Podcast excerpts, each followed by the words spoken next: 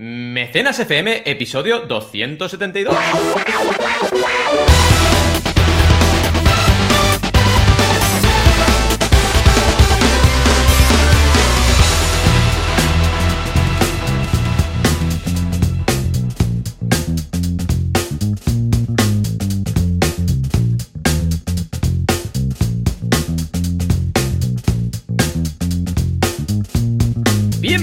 Bienvenidos a Mecenas FM, el podcast donde hablamos de crowdfunding, financiación colectiva, micromecenazgo. Estamos aquí cada semana dando caña a la campaña. Como siempre, Joan Boluda, consultor de marketing online y director de la Academia Online para Emprendedores, boluda.com, imprescindible. Y Valentía Concia, también soy consultor de crowdfunding y por supuesto tengo una academia, si no es que hoy en día, quien no tengo una academia online, en banaco.com barra cursos. Aquí estamos, como siempre, una semana más en este frío y gélido mes de julio. ¿Qué tal, Joan? ¿Cómo estás? Caña a la campaña. Me ha, gustado, me ha gustado esto.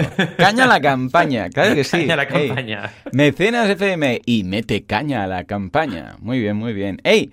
Pues bien, contento porque estos días, eh, como aún estoy en mis últimos días de los 40, porque voy a empezar a los 41 el mes que viene, pues me ha pillado la crisis de los 40 a última hora, porque he tenido que, bueno, uh, procrastinar un poco la crisis porque estaba liado, y me ha dado por cambiarme la oficina, no el, el, la ubicación, sino lo que hay dentro del despacho.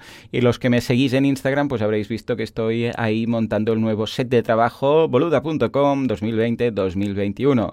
Y nada, pues monitor nuevo, equipo nuevo, periféricos nuevos y lo estoy montando estos días.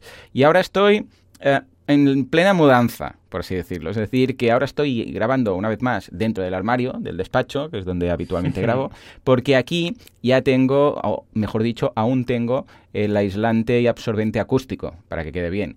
Pero en la oficina que estoy montando, justo al lado, o sea, el, o sea, es que es la misma oficina, es la sala principal donde la gente humana normalmente pues uh, trabaja, en el armario, pues aún no lo tengo. Entonces, um, estoy esperando a colocarlo todo para ver qué nivel de bueno de trastos de temas de espuma absorbente o de aislantes o tal hace falta.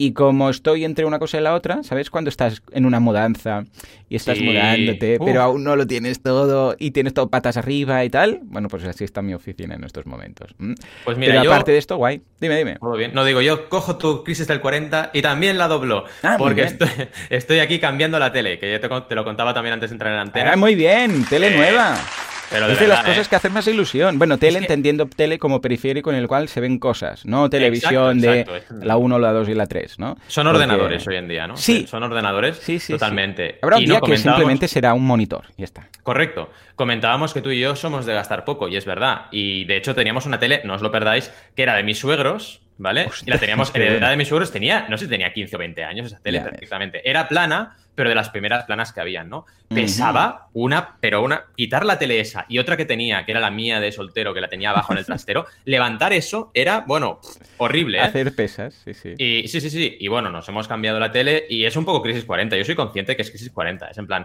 ¿qué tenemos que hacer? Cambiar cosas. Tenemos que mejorar, ¿no? Y, y es verdad que te apetece, porque llegas a una edad que dices. Es un punto "Oye, rebelde, un poquito, ¿no? Sí, y no me voy a rayar. Es en plan, no me voy a rayar. ¿Quiero ver una peli decente? Pues me pillo una tele, punto. ¿sabes? Sí, sí, Porque sí, sí. Ahora puedes, tienes esa capacidad de darte algún caprichito cada tanto y lo haces porque te apetece. Y Claro, creo que al y el portátil también, es ¿no? justo.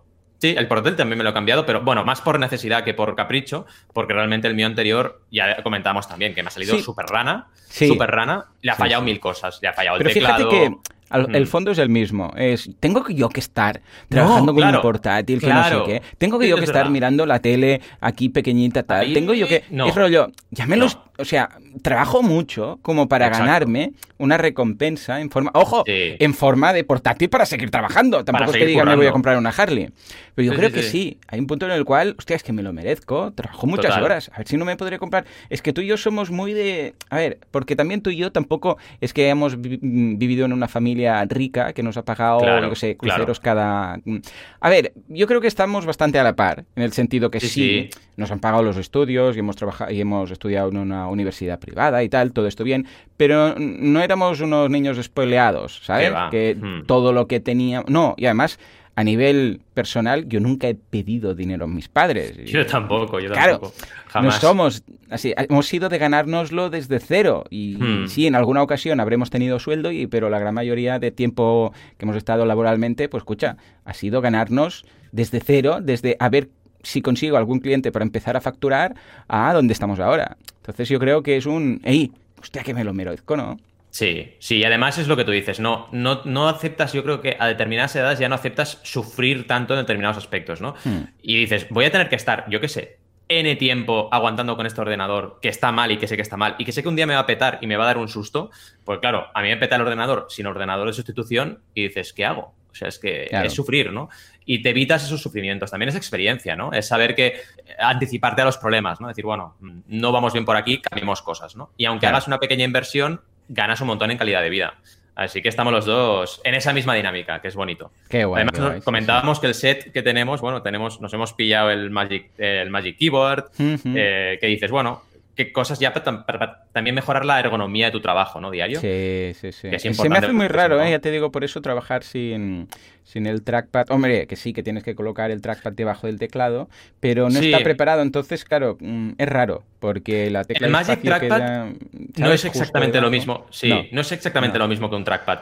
Pero, ¿qué pasa? Que todos los gestos los tienes. Sí, y yo sí. prefiero eso que un ratón. Porque un ratón ya, volver un ratón es en plan, ostras, ahora tengo que volver un ratón. y los gestos los pierdo. No, no puedo.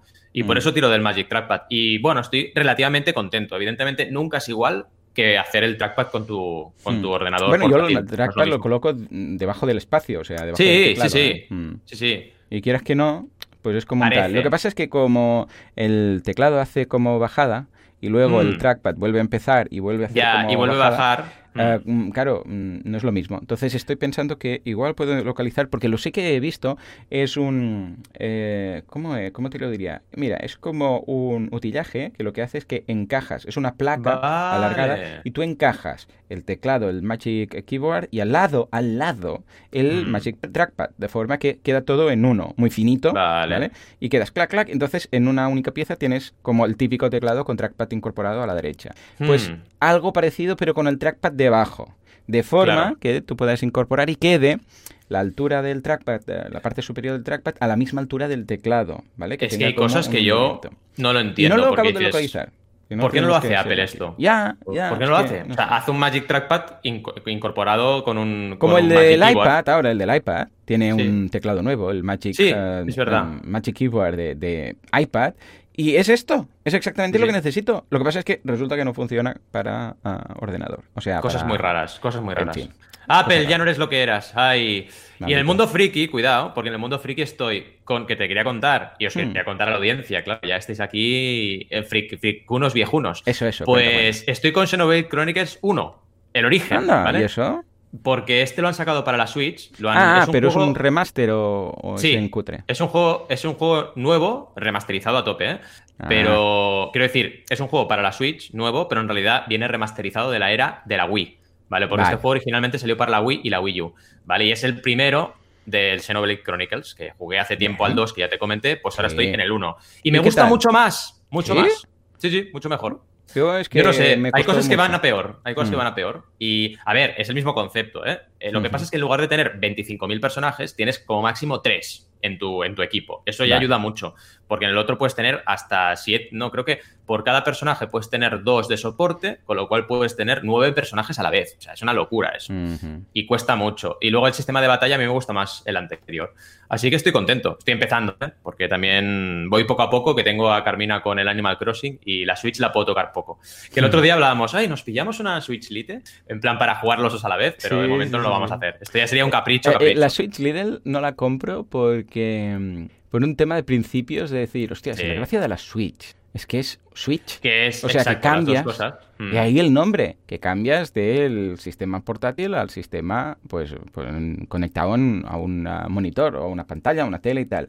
El hecho de limitarlo tanto, pues que me, me desmotiva mucho. El hecho de decir, Total. hostia, y ahora eh, es una Switch sin poder hacer el Switch. Ya me explicarás tú qué gracia. Y además, que es más limitada. Y he estado leyendo en foros y tal que ciertos juegos no da para sí. Entonces es eso que dice, mira, da igual, prefiero esperarme y cuando salga la Pro, pues, o la que sea, o la Switch 2. o la... Estamos igual. Da igual. O sea, cuando salga la nueva Switch, como saldrá con el nuevo Zelda, nos la vamos a comprar Claro, seguro. sí. Con lo cual yo espero, espero, y ahí tendremos dos, la antigua y la nueva, y bueno, iremos haciendo. Mientras la antigua dure, porque hoy en día, eso sí que es cierto, hoy en día dura cada vez todo menos. O sea, yo me acuerdo, en la época nuestra, nosotros tenemos aquí una Bueno, Nintendo 64. sí, sí. O sea, que tiene, no sé cuántos años tiene, 30 años, y, Mm. y- y tira. O sea, es una cosa. Tenemos una NES de los Claro. 80, Sí. donde vamos de, en casa de mis suegros eh, Entre de la, vacaciones. nosotros, toda una la NES y funciona. Claro, claro, pero es que además, ya no es que funcione o no funcione, pero es que los ciclos eran mucho más largos. O sea, de la NES Sí. a la Super NES y después a la 64, a la Nintendo Verdad. 64,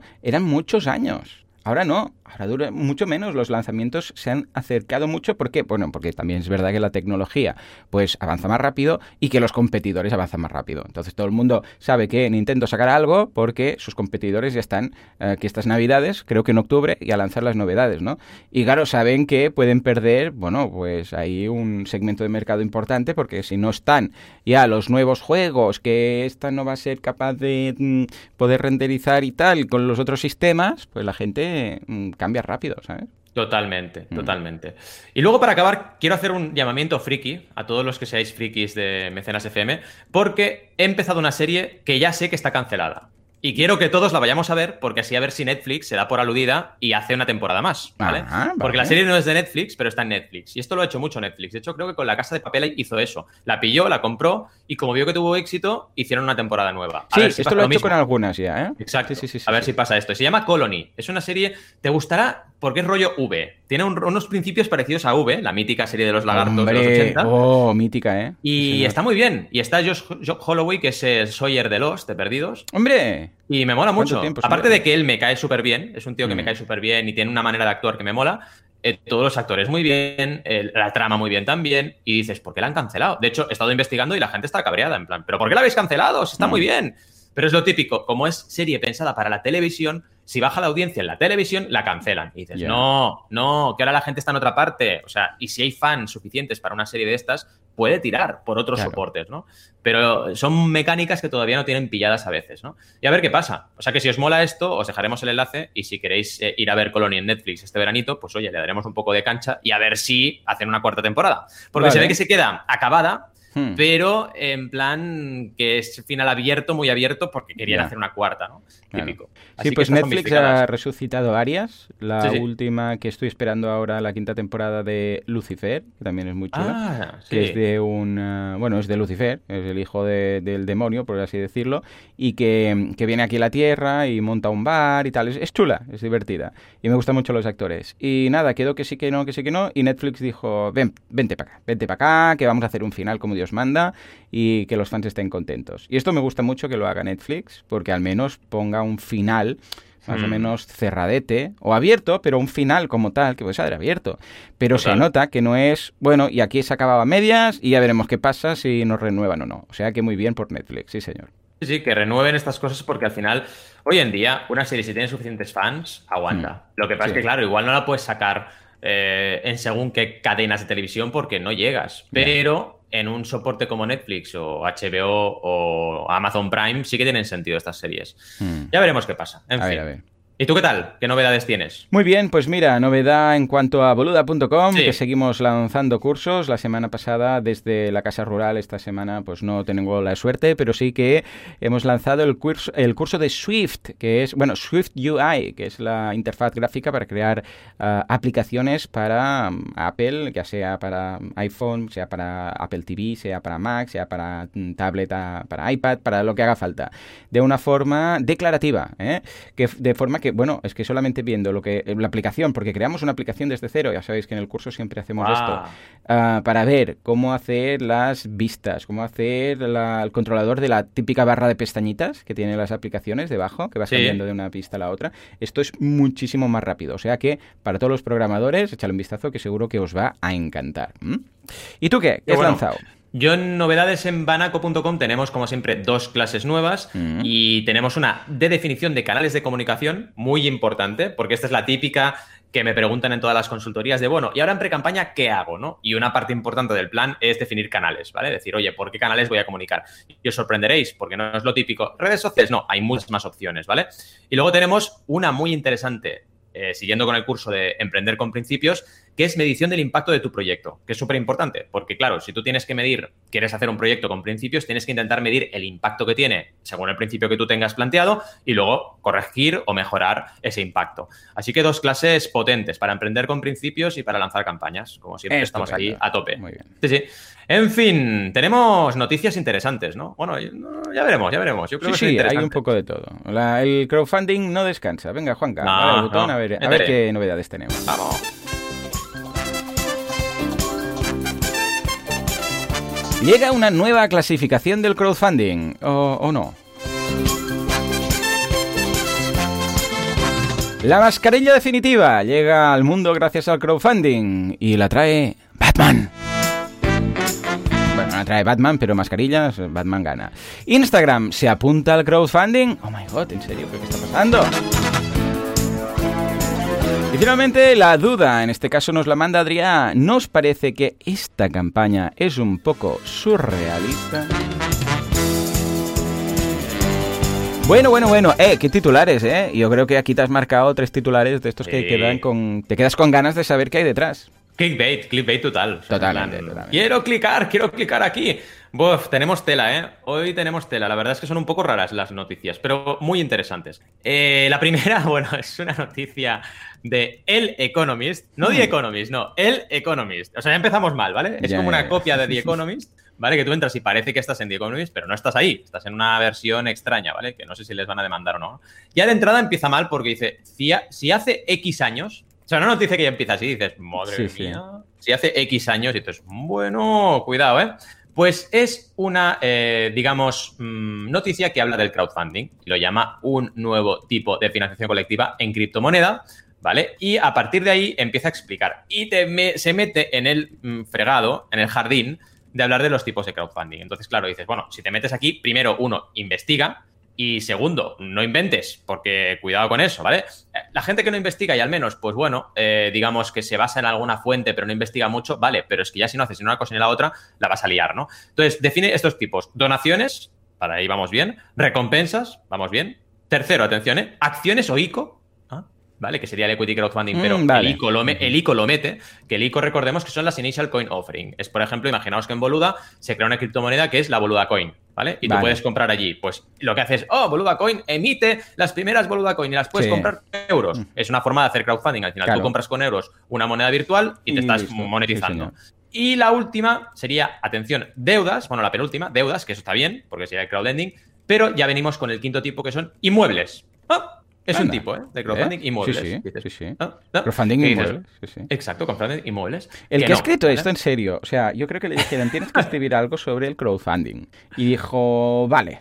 Y empezó. Y esto es lo que ha quedado, ¿no? Y esto es lo que ha quedado. Al final, esto pasa mucho. De hecho, cuidado, porque en el estudio oficial del crowdfunding de España, que esto se lo he dicho a Ángel, ¿no? De Universo Crowdfunding y tal, eh, también quitan del equity crowdfunding el crowdfunding inmobiliario. Y yo le dije en primer día que, que lo vi, dije, oye Ángel, el crowdfunding inmobiliario, a ver, vale que es un híbrido, porque a veces es inversión, a veces es préstamo, pero no es que sea un tipo eh, per se, porque en el fondo el retorno sigue siendo eh, un retorno de la inversión, con lo cual tú deberías ponerlo o en equity o en lending, pero no hacer un tipo nuevo.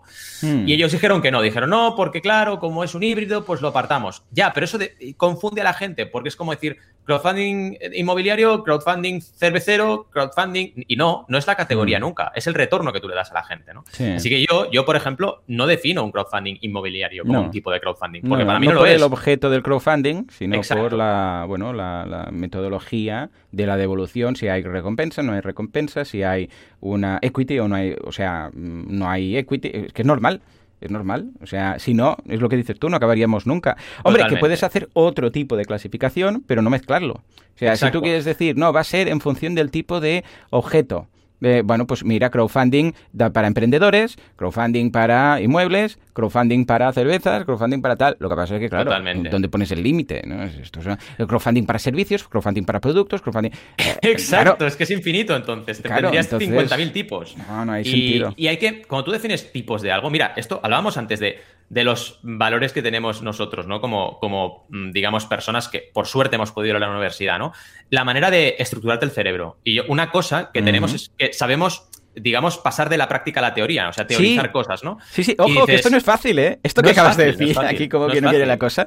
esto es una calidad o una fortaleza del DAFO hmm. vital, ¿eh? Sí, totalmente. Y claro, dices, narices, si vas a poner una tipología, define un criterio. O sea, lo que no puede ser es saltarte el criterio cuando te da la gana. Ahora es una cosa y ahora es la otra. No, si es según el retorno, es según el retorno. Entonces no puedes crear un tipo que no sea según el retorno. Pero bueno, en fin, que yo lo que no quiero es que la gente se líe. Entonces, miraos el artículo y pensad eso, pensad que mm, no podemos definir así el tipo de crowdfunding tenemos que seguir un criterio coherente, ¿no? Pero bueno, ha sido una noticia divertida en cualquier caso. Total. Seguimos, ¿no? Sí, La sí, siguiente es interesante, ¿eh? Porque es de ZTV, ZTV.com, y habla de un proyecto español hmm. que a mí me, me, da un poco de yuyu, pero la idea es buena, ¿eh? Es una mascarilla que tiene la parte de delante transparente.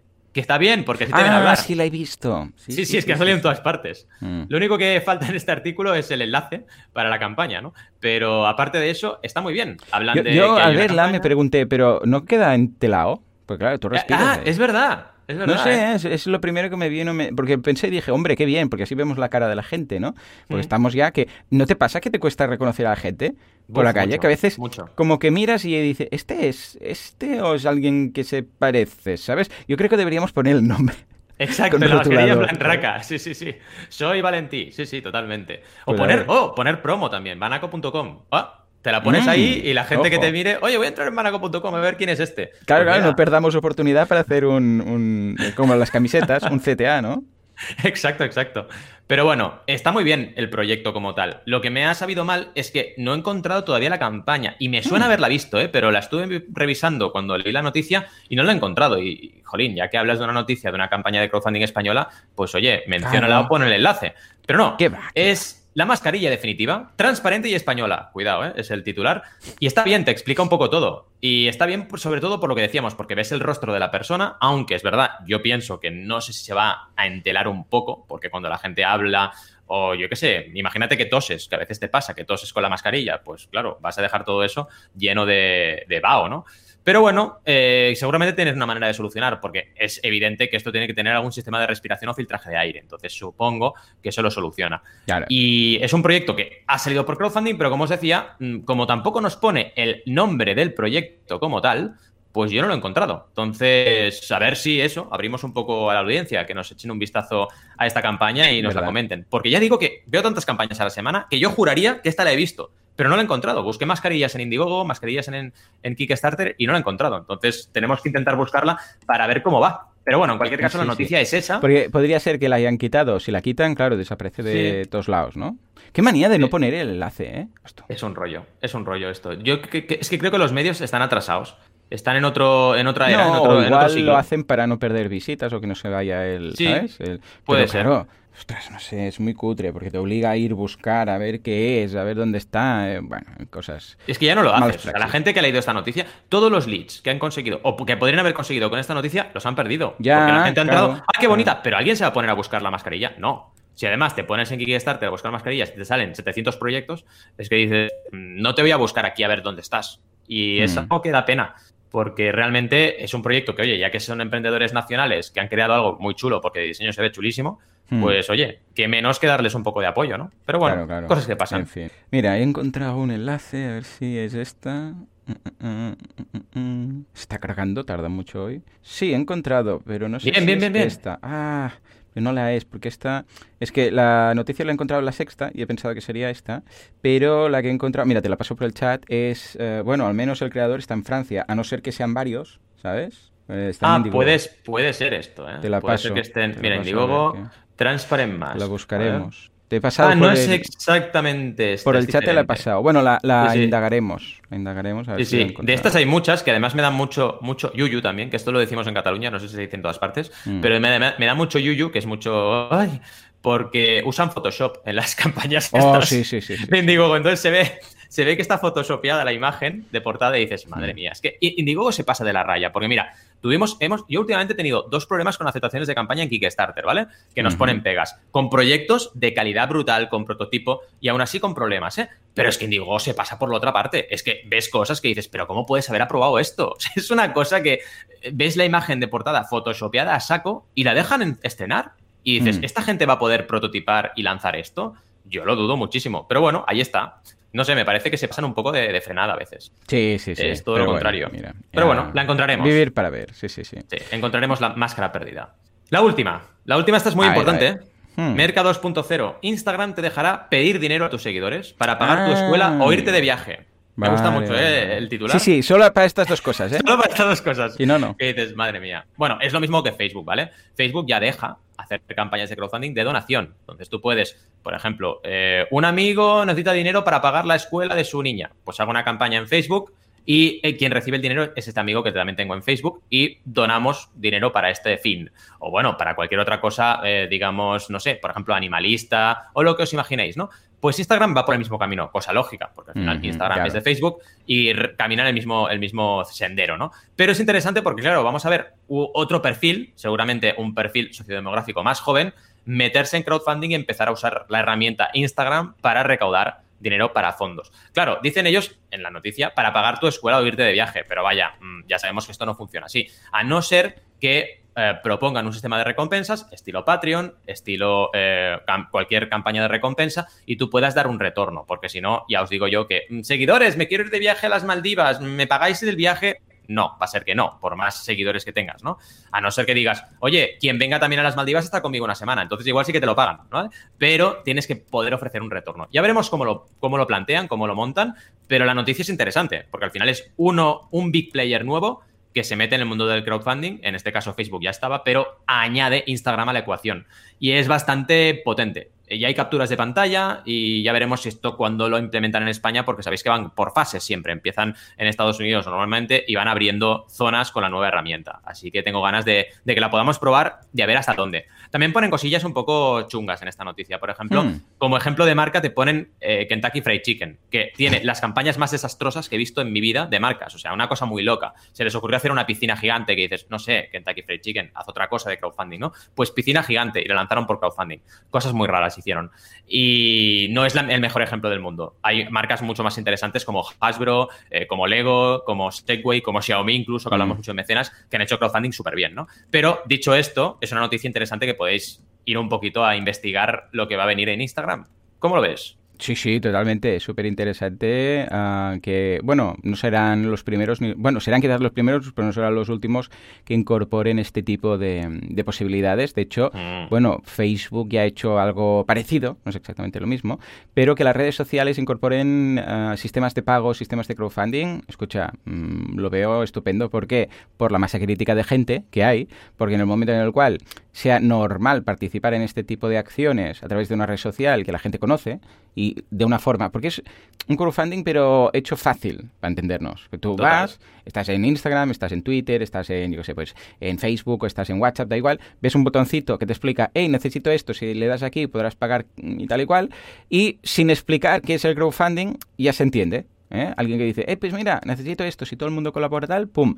Y se entiende y se traslada el, concepto del crowdfunding al público que lo desconoce. Y esto lo veo muy bien, lo veo muy positivo porque después cuando les expliquen o vean un Kickstarter o vean un Indiegogo o vean un Berkami, ya entenderán, ah, esto es lo que ya hice en su momento con esa red social, ¿no? Con lo que en este caso lo veo muy bien, muy positivo y ya tengo ganas que las redes sociales incorporen el tema de los pagos, no solamente para campañas de crowdfunding, sino también para pagos directos, también para compras, etcétera. O sea que lo veo estupendo. Sí, sí, totalmente. En fin, seguimos adelante porque tenemos una duda de Adrián. Venga, vais a flipar. Vais a flipar. Sube, sube.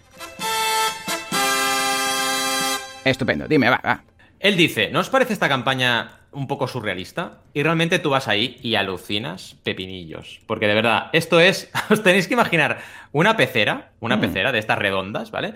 Pero que te la pones en la cabeza directamente, ¿vale? ¿Y qué ocurre? Esta pecera eh, proyecta, digamos, en lo que sería la parte delantera, tu emoji, el emoji que tengas en, Instagram, en donde sea que tengas tu emoji, pues tu emoji, en, en, iOS, ¿no? Por ejemplo, en el WhatsApp, que tenemos todos emoji ahora. Y ya está, es una mascarilla que proyecta tu emoji en, esta parte de la pecera delantera y claro, te cubre todo el objeto, con lo cual eh, directamente eh, ahí no entra un virus ni entra nada. Difícil será que entra aire directamente, ¿no? Y se ve que según el gesto que tú haces dentro de la mascarilla, pues se ve el gesto que tú harías fuera. O sea, es como la versión 80.0 eh, de lo que hemos visto antes, que era la mascarilla transparente, ¿no? En lugar de hacerla transparente, pues creas aquí todo un sistema para que salga un emoji en la cara tuya, que, digamos, en la parte delantera de la pecera, que es tu mascarilla, que te cubre toda la cabeza. Es una locura de proyecto. Eh, estoy de acuerdo con Adrián, me parece surrealista, me parece una cosa un poco de broma, la verdad, y sobre todo lo que más de broma me parece es que el objetivo es de 1000 euros, ¿vale?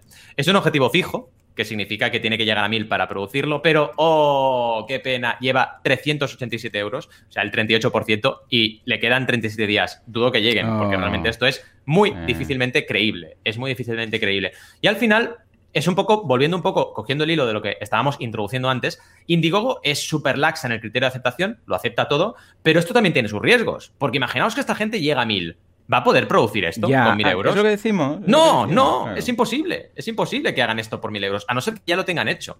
Y si es así, vaya mm, manera de plantearlo más nefasta, ¿no? Porque si ya lo tienen mm. hecho, ostras, haz vídeos que, que se vean creíbles, que tú realmente eh, puedas percibir que esto ya está producido y no tires de renders como tiran, ni tires de, digamos, eh, demasiada recreación de lo que es el producto final. Porque si ya realmente lo tienes en stock, pues haz una foto. Es tan fácil hacer una foto. Y tú miras la campaña y no hay fotos. Lo que hay todo el rato son recreaciones 3D, ¿no?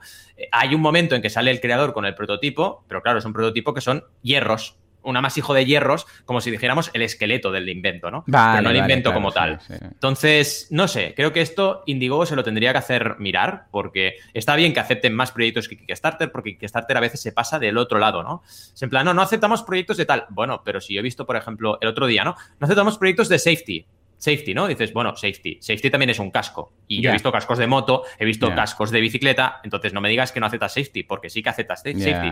que no te cuadre mi proyecto por algo, dime por qué. Y no te lo dicen nunca. Te dicen, bueno, mírate mis condiciones. Sí, bueno, ya, ya me las he leído. Pero sí, necesito más información. Oh, qué rabia cuando hacen esto. en general, ¿eh? No solamente para el crowdfunding, sino en todo. Es un horror, porque dices, pero no, no cumple típico anuncio de Facebook que lo capa. no, no, no, cumple. Y dices, ¿no cumple qué? Exactamente. No, míralo.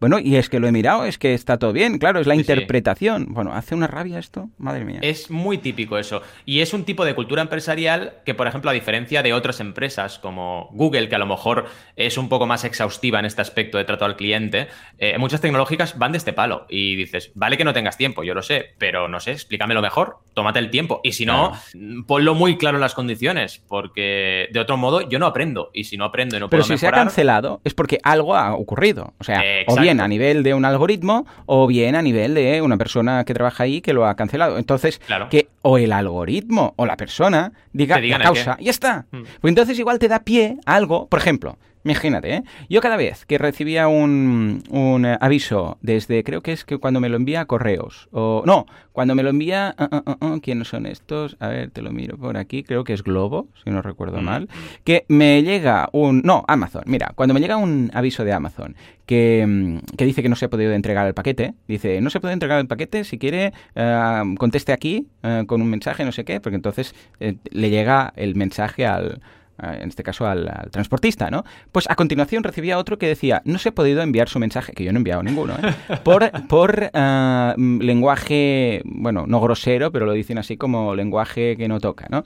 Y cada vez que yo recibía esto, me recibía los dos. O sea, recibía el de no se ha podido entregar y el de el lenguaje que no se ha podido entregar porque usé el lenguaje correcto, no sé qué, no sé cuántos.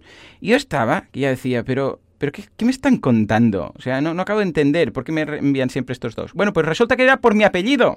Ya. Porque en el sistema tienen por ahí en algún lado puesto boluda y entonces en su sistema interno les llega un mensaje como que yo ya he recibido el mío, ¿vale? Pues claro, recibían un mensaje, ponía boluda y como boluda, eh, che, no sea un boludo, no boluda y tal, hmm. pues eh, bueno, pues claro, yo ahí como loco, pensando. Y también pasó cuando monté mis campañas de mis primeras campañas de Facebook. Que, claro, yo hablaba de boluda.com y cada vez me capaba la campaña diciendo que no se podía. Pero era esto. Era, y claro, y ahí dándole vueltas, pero si me hubieran dicho al menos que era por el tema del lenguaje, mm. yo hubiera podido pensar, vale, quizás ese. O, ojo, que al principio incluso paraba las campañas de Analytics porque tenía anal en, la, en, el texto, analytics, ¿vale? Claro. que esto lo corrigieron rápido. Bueno, pues si al menos te dan una pista Entonces Sí, sí. tú con eso puedes tirar, imaginar mucho y pensar, a ver, me han dicho que es por el lenguaje. Y miras palabra a palabra hasta que dices, ah, vale, a ver si es esto. Y buscas un, un sinónimo, ya está. Pero si no te dicen nada, es imposible que se te ocurra qué demonios es el problema, ¿no? Entonces, por favor, si es manualmente o es por algoritmo, que al menos no diga error, sino diga error por, yo qué sé, por, por incumplir este punto. Entonces tú puedes indagar y descubrir qué ha pasado, pero si no, te hace mucha rabia y te sientes muy impotente porque dices, es que, ¿qué, qué- hago? ¿Qué hago? ¿Empiezo otra campaña? A ti te ha pasado también con Facebook, ¿te acuerdas? Sí. Que tuviste un problema. Sí, sí, me pasó y todavía no sé por qué. O sea, me cancelaron, sí, sí, me cancelaron la cuenta y yo, bueno, envié Vale. tropecientos tickets porque cada vez que enviaba un ticket me decían que no y yo volví a enviar otro porque decían, no, me estás respondiendo el por qué. Sí, me sí, hacían sí. copy-paste. Las respuestas, claro, sí. Oh, me hacían qué copy-paste de las condiciones y yo, no, es que no es esto, quiero saber por qué. Y al final me la aceptaron otra vez, me la abrieron. Dices, ah, vale, gracias. Pero no sé por qué me la quitaron. Y seguro que era algún rollo de algoritmos. Pero no es, no es justo esto, yo creo. Porque Nah. está bien que tengamos automatizaciones, evidentemente, pero cuando tú ves que reiteradamente un usuario que no ha hecho nunca nada, que siempre ha invertido correctamente y no ha tenido ningún bloqueo, eh, jolín, le bloqueas la cuenta, pues no sé, que haya alguien con cerebro que se lo mire y, y te dé un feedback razonado, ¿no? Hmm. O, o directamente te diga, oye, perdón, no, ha, ha sido un error y ya está. Pero no, no lo hacen. Y eso es fatal, fatal. Y creo que en ese, en ese aspecto, en el aspecto de servicio de atención al cliente, muchas tecnológicas tienen que mirárselo bien y mejorar. Muchas, mejorar. la gran mayoría. Qué horror. Sí, sí. Yo entiendo que, claro, tienen que hacerlo escalable, pero a costa de un, servicio pésimo, ¿eh? Pero Sí. pésimo. Mira, uno de los pocos que están logrando esto es Stripe, Mm, porque mm. siempre que he tenido alguna duda, qué tal, qué cual, al menos tienen un soporte que te atiende y se nota que sí que, a ver, tienen sus text expander, porque se nota, ¿eh? Porque a veces haces una pregunta más concreta y te responden un poco más genérico, pero si les vuelves a preguntar, no, perdona, qué tal, entonces, vale, te, te van concretando y tal. Dentro de esto, comparado, claro, con un Facebook o un Google de turno, es imposible, cura total. Y esto ocurre. En el crowdfunding ocurre y da mucha rabia. Y cuando estás además con tu cliente y ves que cancelan y no ves el motivo, dices, bueno, eh, te buscas alternativas, porque al final no se acaba nunca nada en una plataforma. Y ya sabéis lo que decimos aquí. Si tú trabajas bien tu marketing, la campaña funcionará. Pero eh, da rabia. Da rabia porque es un traspié que te tienes que comer con patatas y Mm. lo pasas mal. Y no sabes el motivo. Lo peor es no saber el motivo, porque si te dicen, oye, es por esto, y lo ves y dices, oye, pues tienen razón.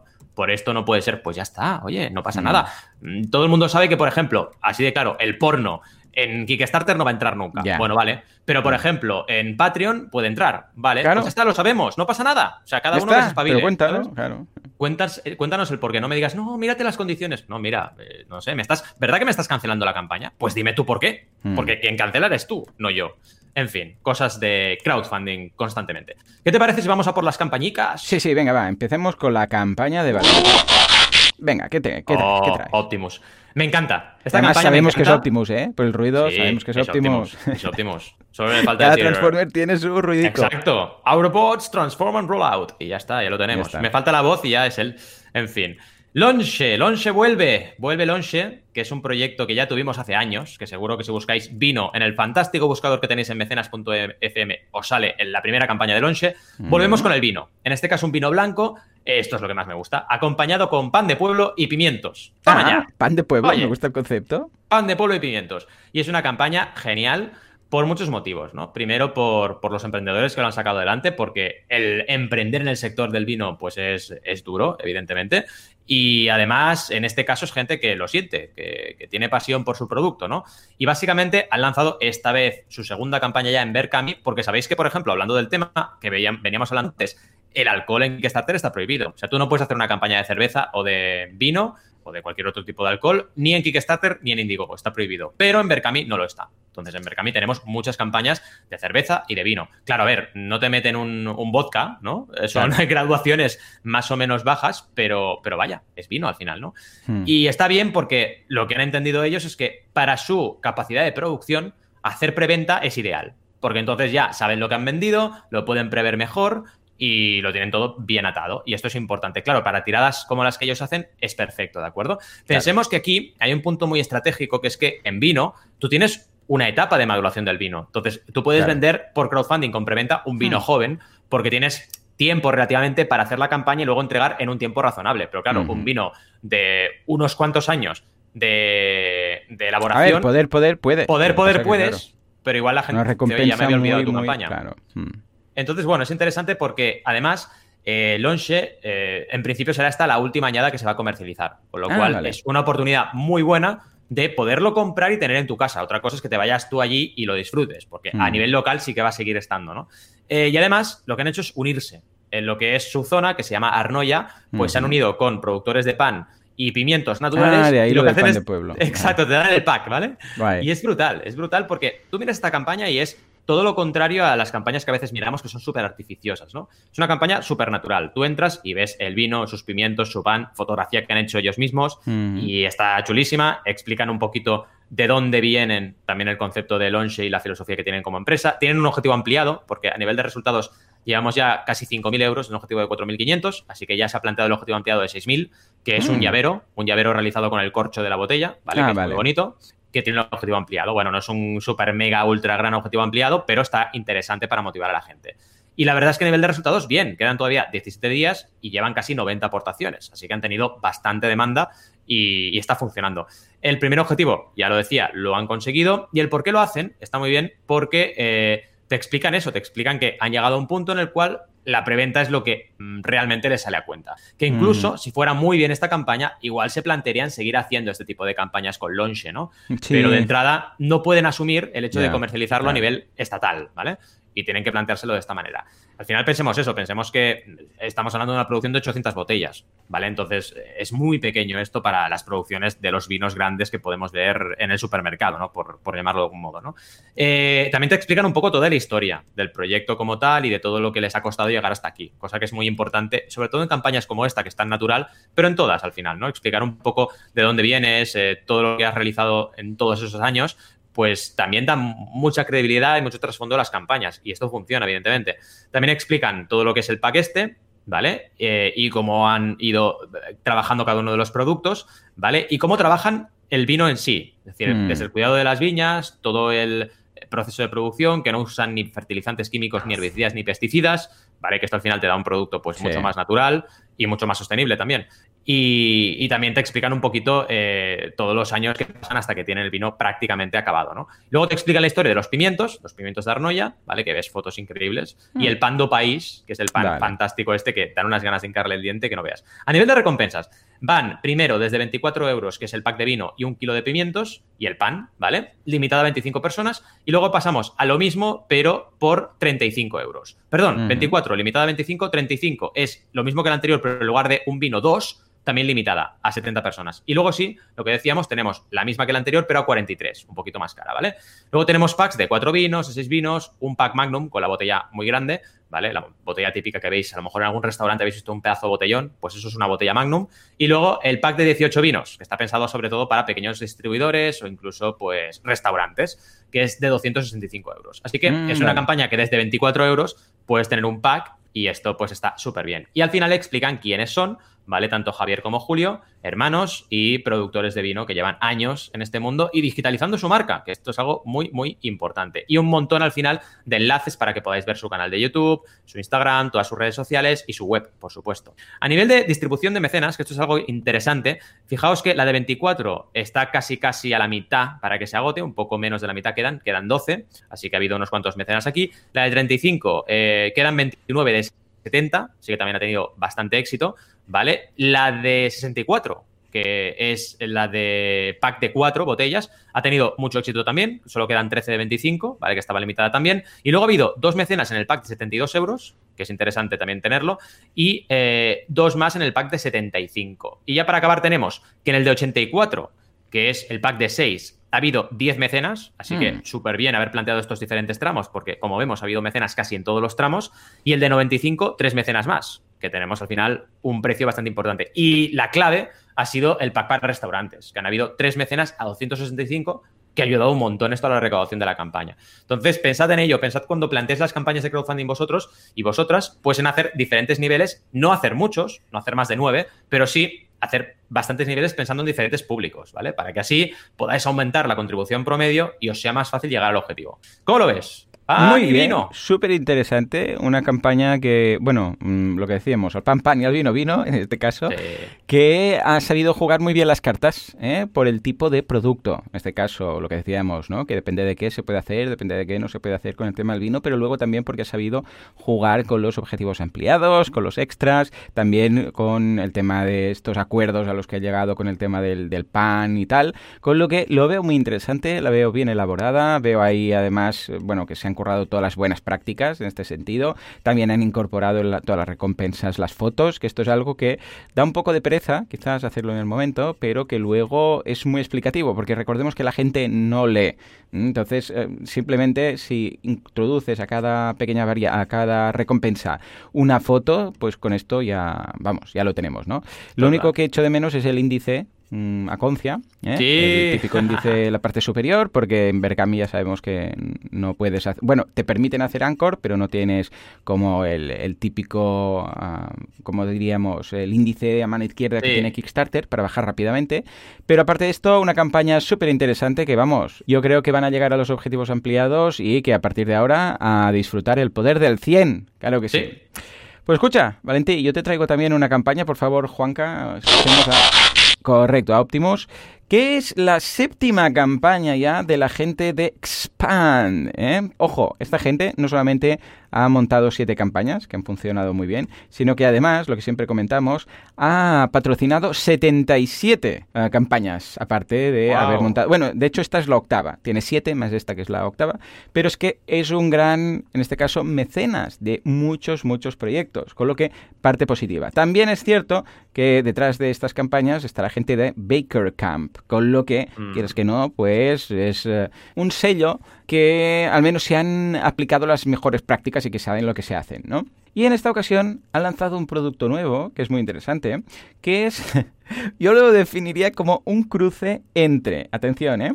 Cinturón, porque tú lo ves, es un cinturón, pero además con unos tirantes. ¿Por qué digo esto? Madre porque mía. cuando ves este cinturón, eh, mm, te recuerda el tipo de material del cinturón a los tirantes, los típicos tirantes que han pasado a la historia, pero bueno, hay lo- los de mm, el jefe de Spider-Man, de Peter Sí. Parker, ¿cómo se llama? ¿Jameson? No. ah, Sí, Jameson, ¿no? JJ Jameson, JJ sí. Jameson. ¿Sabéis que va con los tirantes típicos, no? Sí. Bueno, pues em, han hecho, con ese material, para entendernos, han hecho un cinturón. Y es un cinturón expandible, un cinturón elástico, ¿vale? Bueno, eh, no deja de ser curioso el concepto, porque claro, normalmente cinturón pensamos que es algo que no tiene elasticidad, ¿no? Pues está hecho de un material que este es el tamaño y ya está. Bueno, pues en este caso han optado por esto que es muy original, además tiene un pequeño momento ajá, porque cuando se conecta, se conecta que no tienes que ah, meter dentro de una hebilla y después pasar el, ¿sabes? El palito ese por el agujero y tal, sino que haces un clic, porque tiene un imán, pero aparte del imán tiene un anclaje. De forma que es súper rápido colocarte el, que dices, a ver, ¿hasta qué punto va- merece la pena? Bueno, hombre, es el efecto ajá, ¿eh? que siempre llamamos, que es un sustituto de lo que venía a ser lo, clásico, ¿no? Además hay unos cuantos clips animados que te explican cómo funciona el cambio de, mm, de la hebilla para cambiarlo de, de cinturón, porque puedes tener varios. Y ojo, de los 6.000 euros que pedían, bueno, 10.000 dólares canadienses, 6.395 euros, que es creíble dentro de todo, han conseguido ya 30.397 euros. Me creo un cinturón de este tipo y tal, 6.000 euros. A ver, es muy por lo bajini, porque aquí eh, hay dos partes. La hebilla, que es de plástico, para entendernos, y la, mm, la parte del cinturón, que es de tejido elástico. La parte del cinturón es relativamente baja, ¿vale? Pero, pero, la parte del plástico, esto ya incluye un molde. Y sabemos con los moldes de plástico, pues 6.000 euros, bueno, a ver, si tienes un amigo que te lo va a hacer mm, precio especial, pues quizás vale, ¿no? Pero justea un poquito. Ojo, que puede ser, ¿eh? que hayan llegado a un acuerdo con algún proveedor y tal, que lo puedan hacer y tal.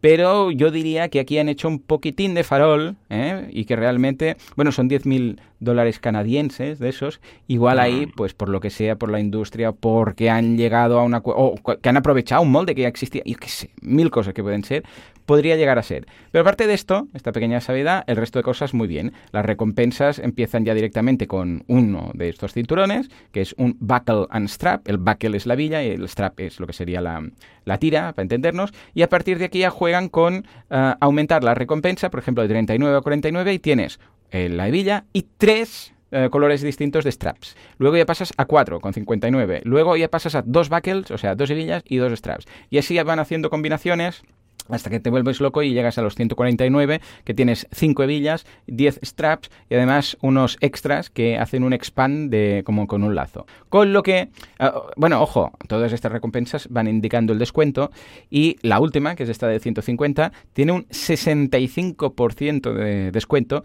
del precio que va a ser. Está muy interesante también siempre colocar el porcentaje, ¿eh? aparte de decir lo que te vas a ahorrar, también el porcentaje. Y está bastante pensado, con un 65%, a distribuidores que luego lo quieran vender. Con lo que, una campaña muy cuca, que ya tiene 818 patrocinadores y aún le quedan, atención, la friolera de 33 días. Llega desde Canadá. ¿Cómo lo ves, Valentín? Pues bien, la verdad es que un invento mm, diferente, digámoslo así, y también una vez más una muestra de que el crowdfunding cada vez más está trabajándose con estrategias de marketing de todo tipo, ¿no? Y, mm. y Backercamp, que les mencionabas tú, básicamente hacen campañas de Facebook Ads y lo saben hacer muy bien para campañas de crowdfunding. Y eso cuando llegas al objetivo rápidamente, como es el caso, te sirve para escalar. Y de hecho es la muestra, ¿no? Llevan 30.000 de 6.000 y pico. Está súper bien el resultado a nivel de, escalabilidad. Pero claro, esto sin tener una estrategia de anuncios es muy difícil. Con orgánico seguramente llegarás a 12.000 o 20.000, puede ser. Pero multiplicar tanto es difícil. Alguna vez nosotros lo hemos logrado, pero no es, no es fácil. Entonces tener también un partner, ¿no? En este sentido, para hacer anuncios, pues puede servirte. Pero claro, sin la estrategia inicial no sirve de nada. Esto también hay que tenerlo muy, muy presente. El invento en sí me parece bastante interesante y lo que tú decías, sorprende que con este presupuesto lo puedan llevar adelante, pero claro, depende de la industria que estemos hablando, depende de qué estado tengan el prototipo, pues puede ser que sea viable. Así que lo veo interesante, un proyecto interesante. Totalmente, o sea que ahí queda, échale un vistazo. Y también os recomiendo que miréis el resto de campañas de esta misma gente que ha, bueno, ha contribuido también tanto como mecenas en campañas de proyectos. Esto es interesante. Sí, sí, muy buen apunte también por tu parte. Sí, sí, 77 proyectos es ya tener un gran número de mecenazgos realizados en la plataforma. Sí, señor. Totalmente. En fin, con JJ Jameson, el, uno de los enemigos de Spider-Man, nos despedimos también hasta el siguiente sábado, porque seguiremos aquí al pie del cañón, como siempre hacemos, para traeros todas las novedades del mundo del crowdfunding y además alguna que otra fricada, ¿vale? Como siempre, gracias por estar ahí al otro lado. Os recordamos que a través de mecenas.fm nos podéis enviar cualquier sugerencia y aquí estamos para escucharos y también dudas que tengáis, por supuesto, y queráis que traslademos a la audiencia o quizás campañas que queráis que compartamos con la audiencia también. Como siempre estaremos aquí el sábado que viene y hasta entonces os deseamos muy buenas y creativas jornadas. Nos vemos el sábado que viene. Hasta luego. Adiós.